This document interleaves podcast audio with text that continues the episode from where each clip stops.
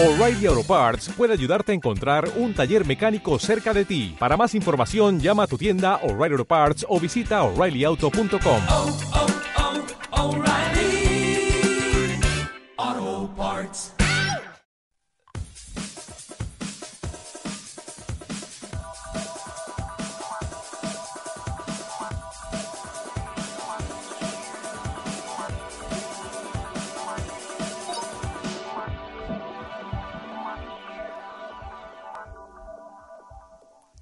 Hola, soy Larisa Costas y en los próximos minutos navegaremos en la movida política de las redes sociales y del periodismo digital. Acompáñame a averiguar en qué andan los ibéricos 2.0 a un clic.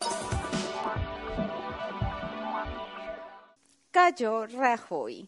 La gravedad en la trama de corrupción conocida como Gürtel sometió al Partido Popular en una fuerza centrífuga que terminó deshilachando el gobierno conservador y no es que lo esté disfrutando, no. Pero hagamos un repaso por los acontecimientos. El caso Gürtel se trata de la mayor trama de corrupción en España. En noviembre del año 2007, José Luis Peñas, exconcejal del Partido Popular, presentó ante la Fiscalía General del Estado una denuncia. Había recibido más de 260 mil euros en una trama corrupta y estaba decidido a colaborar con la Fiscalía Anticorrupción. Aportó como prueba más de 80 horas de grabación en las que se podía escuchar a varios de los implicados en la trama. El protagonista de esta historia es Francisco Correa. Según un artículo del diario El País, el éxito de Aznar era el éxito del empresario. Francisco Correa no era un hombre adinerado hasta que empezó a invertir en políticos. Su primer contacto con el Partido Popular fue a través de la hermana del expresidente Elvira Aznar. La agencia de viajes de Correa empezó a ofrecer precios sin competencia a Luis Bárcenas, entonces gerente y posteriormente tesorero del Partido Popular, y también a Francisco Álvarez Cascos, secretario general o ex secretario general. Vamos a el artículo. Correa descubre enseguida que en un partido que vive de un 90% de fondos públicos funciona como una empresa que contrata con quien quiere, sin concursos, sin publicidad. Lo importante es llevarse bien con quien decide. Y él es un maestro en eso. Ahí empieza su conocida generosidad. Regalos, agasajos de todo tipo y viajes gratis. Hacía que los políticos hicieran viajes de familia, de novios, de placer con su agencia y luego se negaba a cobrarles. Así les tenía en el bote, pero lo apuntaba todo en su contabilidad B, la que le ha perdido. Correa con cada triunfo político del PP y en especial de Aznar, fue construyendo un emporio conformado por una red de empresas que conseguían contratos de todo tipo de, con las administraciones gobernadas por el Partido Popular en diversas partes de España. Hablamos de un complejo tan poderoso que para efectos de la investigación lo dividieron por periodos históricos. La primera parte contempla a los hechos ocurridos entre los años 1999 y 2005 con José María Aznar como presidente del país y luego con Mariano Rajoy. La Audiencia Nacional halló en Luis Bárcenas un punto de inflexión de la investigación. Ellos descubrieron entre los años 2005 y 2009 que el político logró acumular un saldo promedio de 15 millones de euros en Suiza. En el año 2007, de hecho, este caudal llegó a incrementarse hasta sobrepasar los 22 millones. Así se conoció de la llamada Caja B del Partido Popular, que también recibe la denominación política y mediática de los papeles de Bárcenas para referir al conjunto de documentos que demuestran la existencia de una nómina paralela de la organización con fines políticos que no era declarada Hacienda de España y cuyos fondos son de dudosa procedencia.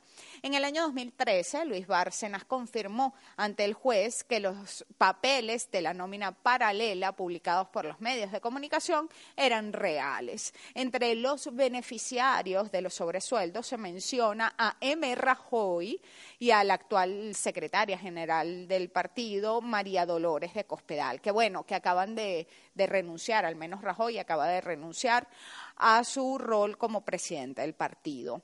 La Audiencia Nacional confirmó recientemente que el PP tenía una caja B desde 1989. Una década después, en una gruesa sentencia que además es de 1.700 folios, los tres grandes implicados de la Gürtel conocieron la condena. Francisco Correa deberá pagar 51 años de cárcel, Luis Bárcenas 33 y el Partido Popular fue condenado como beneficiario lucrativo de este sistema de corrupción institucional, y esto es una cita textual, que es una figura jurídica que intenta reflejar a aquellos que se favorecen de la comisión de delitos ejecutados por otros. En la actualidad, más de 850 políticos del Partido Popular están siendo procesados por casos de corrupción, según se desprende de publicaciones locales. Esta sentencia tuvo implicaciones políticas. Entonces el partido PSOE introdujo ante el Congreso de los Diputados una moción de censura al presidente Mariano Rajoy. En solo ocho días, el gobierno de Mariano Rajoy cayó, no Maduro, Rajoy. Tantos días como los contados pasaron desde su último triunfo, cuando fue aprobado el presupuesto del próximo año. De repente ya estaba Mariano escondido en el reservado de un restaurante, viendo cómo su gobierno se desmoronaba. Según el país, la regla general que se aplica en la administración es que el personal de confianza, que sumaba unas 847 personas en los presupuestos del año 2017, cesa simultáneamente con el cargo que les nombró.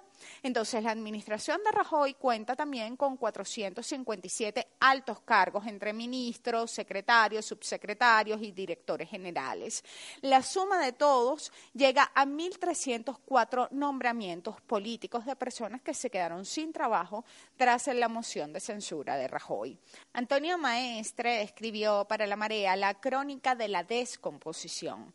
Las sonrisas de suficiencia con las que todos y cada uno de los miembros del Partido Popular afrontaban las primeras horas de la moción de censura fueron transformándose en muecas de preocupación para acabar convirtiéndose en un intento vano de disimular sus rostros arrasados por una derrota inesperada. Un plano secuencia de 72 horas en el que podíamos contemplar el proceso humano que torna al engreído en asolado. Sus caras eran la representación individual de una putrefacción colectiva que ya no podía ocultar en un retrato oculto en la buhardilla.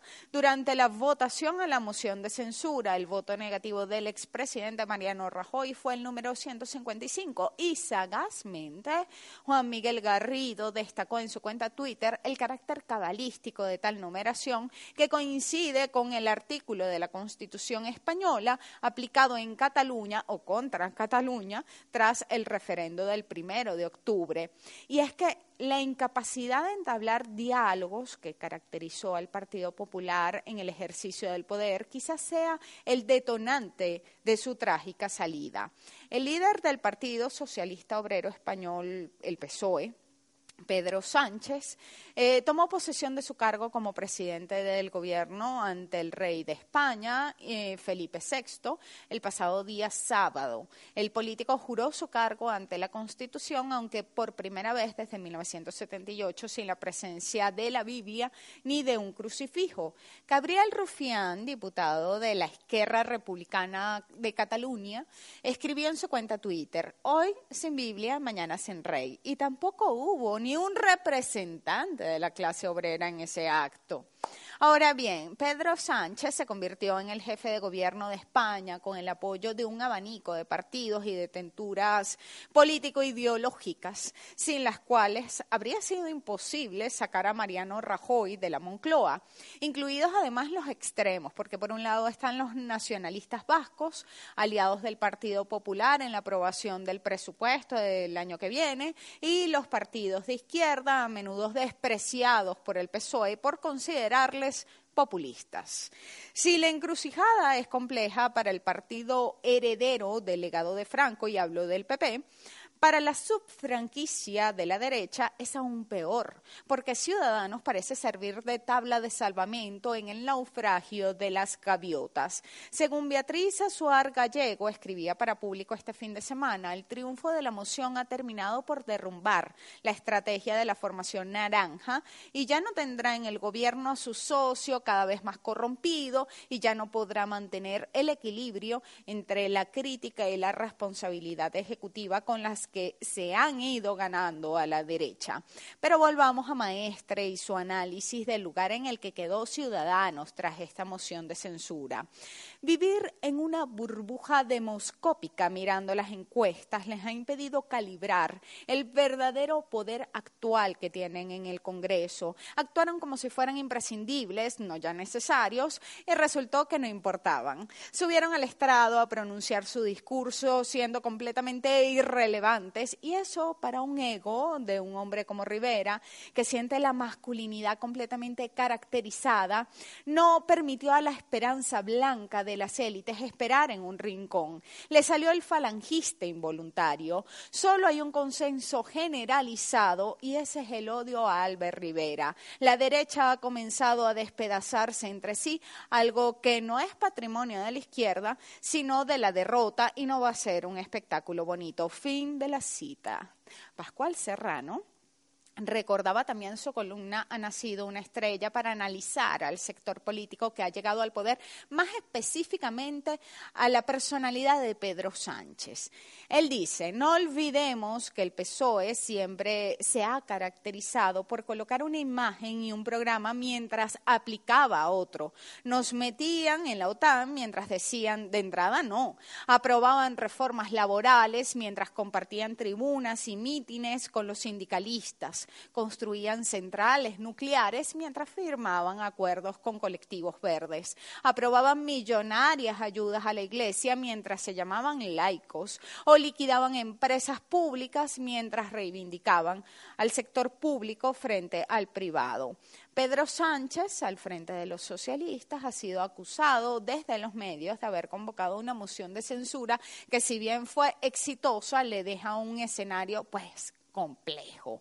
Se prepara para enfrentar a un Parlamento que va a ser muy exigente con varios diputados que aunque le apoyaron, le han dejado muy en claro que no confían en él. La percepción es que Sánchez participó en una apuesta que secretamente ansiaba perder pero no, no pasó. Unido Podemos ha tenido un papel estelar en los acontecimientos más recientes desde el día que se emitió la sentencia e instó a Pedro Sánchez directamente a presentar una moción de censura.